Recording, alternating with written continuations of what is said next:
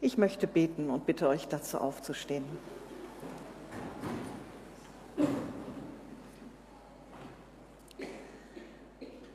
Jesus Christus, du hast uns die Zerrissenheit und die Spaltung dieser Welt vor Augen gemalt in Worten und in Tönen. Und wir stecken mittendrin. Und jetzt sind wir hier in deiner Gegenwart und brauchen dein Heil in dieser Spaltung, deine Heilung. Wir wollen dir zuhören, wir wollen uns auf dich ausrichten, uns uns von dir ausrichten lassen, auf das, was dir wichtig ist. Bitte begegne du uns in deiner Gegenwart. Amen. Wir nehmen wieder Platz.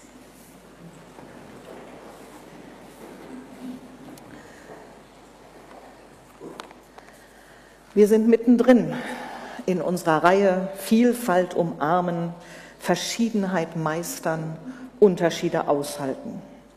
Und wenn man das so auf diesem Blatt, der, auf diesem Bild in der Wald sieht, sieht das so hübsch aus, diese vielen verschiedenen bunten Bonbons und ach, ein nettes buntes Bild.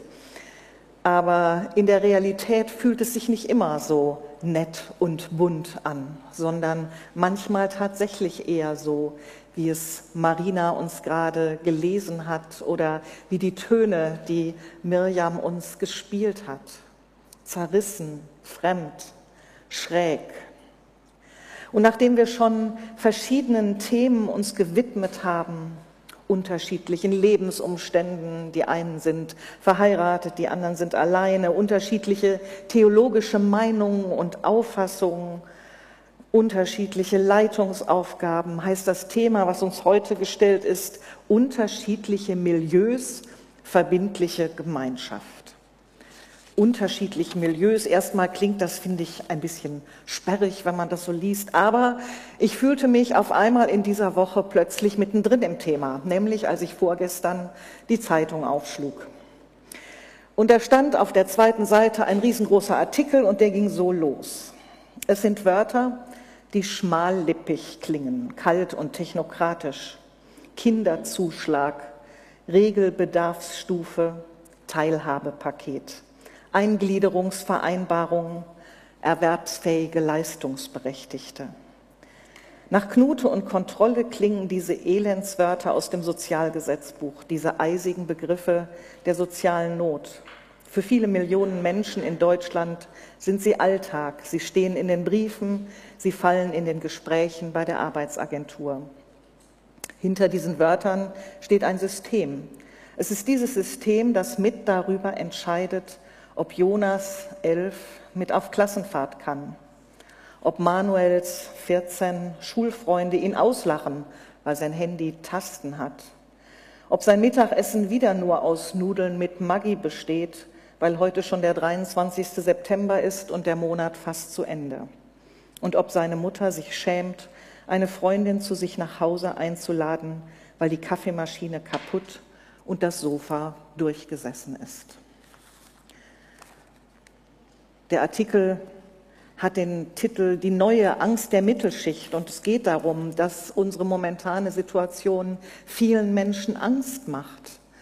Und wir sind mittendrin als Gemeinde und um Angst soll es ja heute nicht gehen, aber darum, wie wir damit umgehen, mit diesen ganz unterschiedlichen Verhältnissen, in denen Menschen leben. Und noch einmal hat mich in dieser Woche diese Frage der unterschiedlichen Milieus besonders berührt. Gestern Nachmittag war ich bei den Frauen unserer afrikanischen französischsprachigen Gemeinde eingeladen, um mit ihnen einen Bibeltext zu lesen und zu bedenken. Und als ich mich darauf vorbereitete, habe ich gedacht, was weiß ich denn eigentlich davon, wie sie leben, welche Fragen sie haben, was sie umtreibt. Was weiß ich davon? Eigentlich nichts. Wir leben in so verschiedenen Welten. Und trotzdem sind wir Gemeinde an einem Ort, sind miteinander verbunden. Wie können wir leben in dieser Unterschiedlichkeit miteinander? Aus unterschiedlichen Kulturen, unterschiedlichen Hintergründen, mit unterschiedlicher Wirtschaftskraft, Ja, das ist Realität, auch hier und unter uns. Da ist der eine, der schön in seinem Einfamilienhaus lebt und zwei Autos davor stehen hat, und die andere, die sich im Flüchtlingswohnheim das Zimmer mit anderen teilen muss.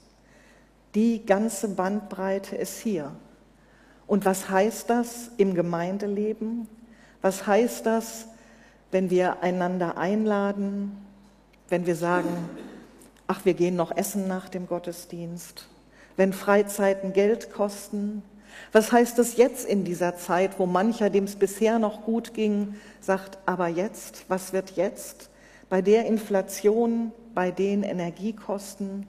Und man merkt in dieser Zeit es auch ganz besonders, mancher ist da, der sagt, ja, es wird schon ein bisschen enger, aber ich habe ja ein Polster, das wird schon gehen. Und mancher merkt, es wird auf einmal ganz eng. Ich habe das Gefühl, es geht an die Existenz. Wie gehen wir damit um als Gemeinde, als Glaubende? Es ist noch gar nicht so lange her. Im Frühjahr hatten wir hier in der Gemeinde unter anderem das Thema Gütergemeinschaft.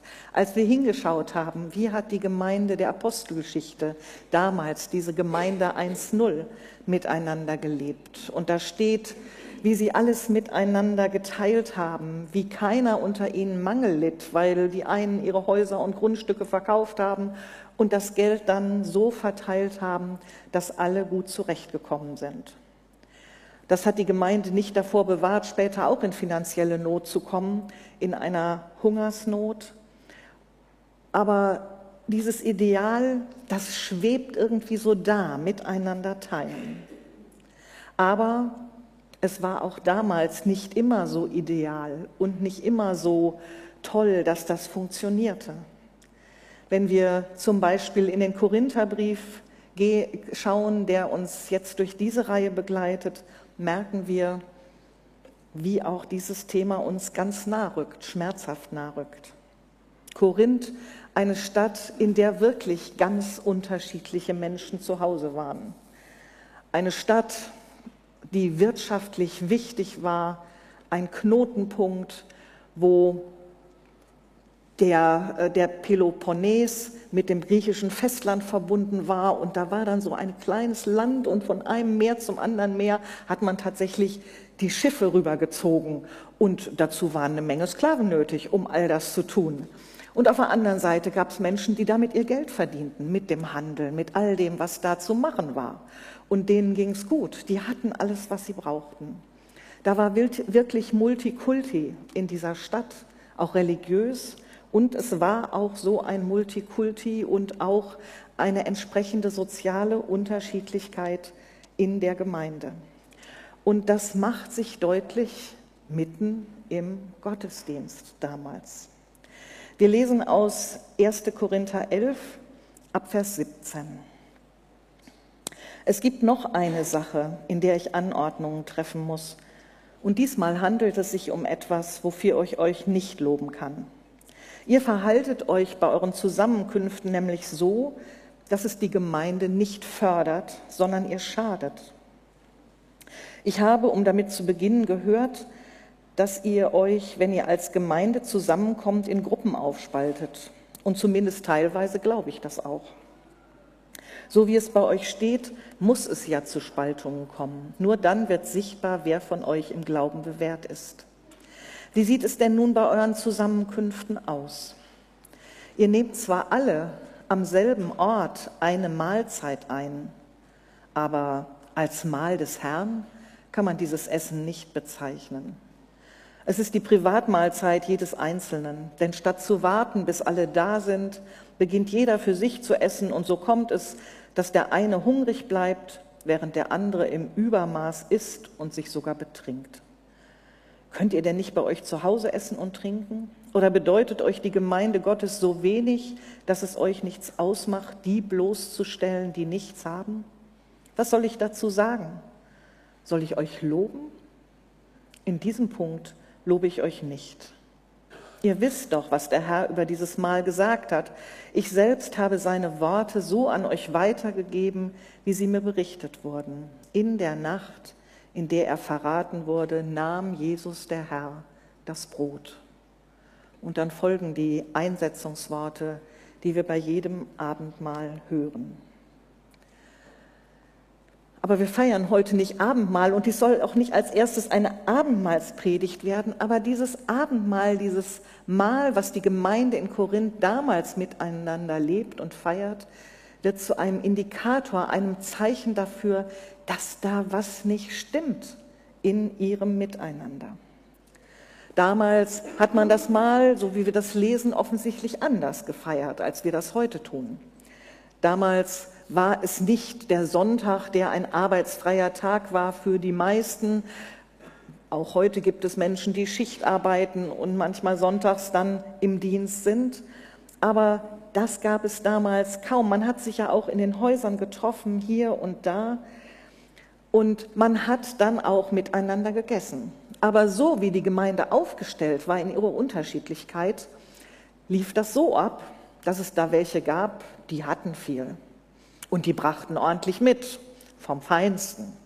Wir haben erstmal den Tisch reich gedeckt. Die hatten morgens ein paar gute Geschäfte gemacht und dann setzten sie sich miteinander an den Tisch und ließen sich's gut gehen. Und gedacht, ja, und heute Abend feiern wir dann auch noch das Brotbrechen, das Mahl des Herrn, ja.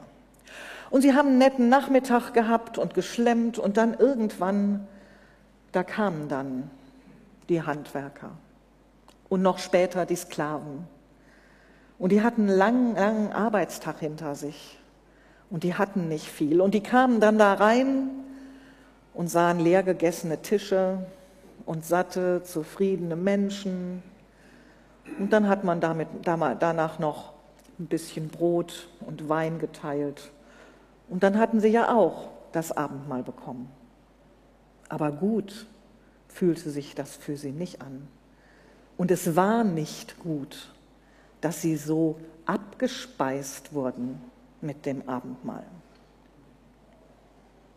Paulus hat hier den Vorschlag, könnt ihr nicht bei euch zu Hause essen und trinken. Und diesen Vorschlag, diesen Rat hat sich Kirche zu Herzen genommen über die Jahrhunderte.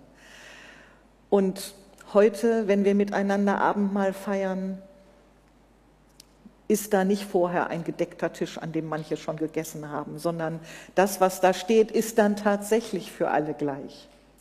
Und das ist auf der einen Seite gut, weil dadurch diese sozialen und wirtschaftlichen Unterschiede an dieser Stelle nicht ins Gewicht fallen, sondern wirklich alle nebeneinander am Tisch des Herrn sein können. Aber es hat auch eine Kehrseite. Es hat nämlich die Kehrseite, dass wir oft gar nicht mehr voneinander mitkriegen. Wie geht es denn dem anderen? Worüber macht er sich Sorgen? Wie kommt er gerade durch diese Zeit? Wie sieht das aus? Wir können gut so tun, als wäre alles in Ordnung, weil das Abendmahl ist ja für alle da. Aber ist es wirklich in Ordnung? Könnte es sein, dass da einer ist, der vielleicht gar nicht weiß, was er mit seinem Geld noch tun kann, und der andere, der sich fragt, was er morgen zum Mittagessen kaufen soll und nicht weiß, wo er es hernehmen soll. Im besten Fall bekommen wir so etwas noch voneinander mit in kleinen Gruppen, in Hauskreisen, in Kleingruppen, da wo wir intensiver Leben teilen, wo man vielleicht dann auch mal wagt zu sagen, es ist gerade eng. Oder könnt ihr mal dafür beten, dass das Amt endlich dies oder jenes bewilligt? Aber auch da ist das schwer und es kostet Mut, solche Dinge auszusprechen, weil es in unserer Gesellschaft irgendwo sich beschämend anfühlt, wenn man es nicht so geregelt kriegt wie die anderen, bei denen alles so leicht und einfach aussieht. Und deshalb interessieren wir uns dafür, wie es dem anderen geht. Ich finde es spannend, dass diese Frage der Reichen und der Armen in der Gemeinde gerade hier im Zusammenhang mit dem Abendmahl zum Tragen kommt, gerade hier im Zusammenhang mit dem Abendmahl auf den Tisch gebracht wird. im wahrsten Sinne des Wortes. Da, wo wir uns um Jesus Christus versammeln, so intensiv an ihm teilhaben, das ist eigentlich die innigste Form der Gemeinschaft, die wir als Gemeinde miteinander leben. Und die gute Botschaft dabei ist, an diesem Tisch bist du immer willkommen. An diesem Tisch bist du willkommen, egal wie dick dein Geldbeutel ist. An diesem Tisch bist du willkommen, egal was du an wirtschaftlichen Erfolgen vorzeigen kannst. Du brauchst dafür keinen Mindestgehaltseingang oder sowas. Denn das, was Jesus da für uns getan hat, woran wir uns erinnern, dass er am Kreuz gestorben ist, um uns zu befreien, das kann keiner von uns bezahlen, egal wie viel Geld er hat. Das ist unbezahlbar, das bekommen wir nur geschenkt. Und das ist das Starke an dieser Gemeinschaft und an dieser Mitte und dass wir da uns wirklich ganz auf Jesus ausrichten. Aber von dieser Mitte aus soll etwas ausstrahlen in unser sonstiges Leben als Gemeinde. Das, was da drumherum passiert, ist nicht egal. Es ist Gott nicht egal, wie es dem anderen geht, der da neben uns sitzt. Und deshalb sollte es uns auch nicht egal sein. Ich habe mich daran erinnert, dass in meiner Kindheit es in den Gemeinden, in denen ich aufgewachsen bin, und ich glaube, es war damals in vielen Gemeinden so üblich, im Abendmahlsgottesdienst zweimal Kollekte eingesammelt wurde. Einmal im Verlauf des Gottesdienstes, meistens irgendwie vor der Predigt, die Kollekte, die für die Gestaltung des Gemeindelebens oder für ein missionarisches Projekt oder sonst etwas diente. Und beim Abendmahl gab es dann noch eine zweite Sammlung. Und diese zweite Sammlung war für die stille Kasse oder Liebeskasse oder Hebräerkasse, welche Namen ich schon gehört habe in verschiedenen Gemeinden. Aber es ging genau darum, wir wollen Mittel haben, um unter uns Menschen zu unterstützen, die sich selbst nicht mehr aus der Patsche helfen können. Uns geht es heute anders als in Korinth damals und wir haben viele staatliche Möglichkeiten der Unterstützung, die es, uns, die es damals nicht gab. Aber wenn wir genauer hinschauen, merken wir auch, das reicht im Ernstfall nicht. Es kommen trotzdem Menschen massiv an ihre Grenzen oder müssen endlos warten auf etwas, was sie eigentlich bekommen sollten und ähm, müssen die Zeit überbrücken. Und deshalb ist es wichtig, dass wir diesen Blick als Gemeinde nicht verlieren.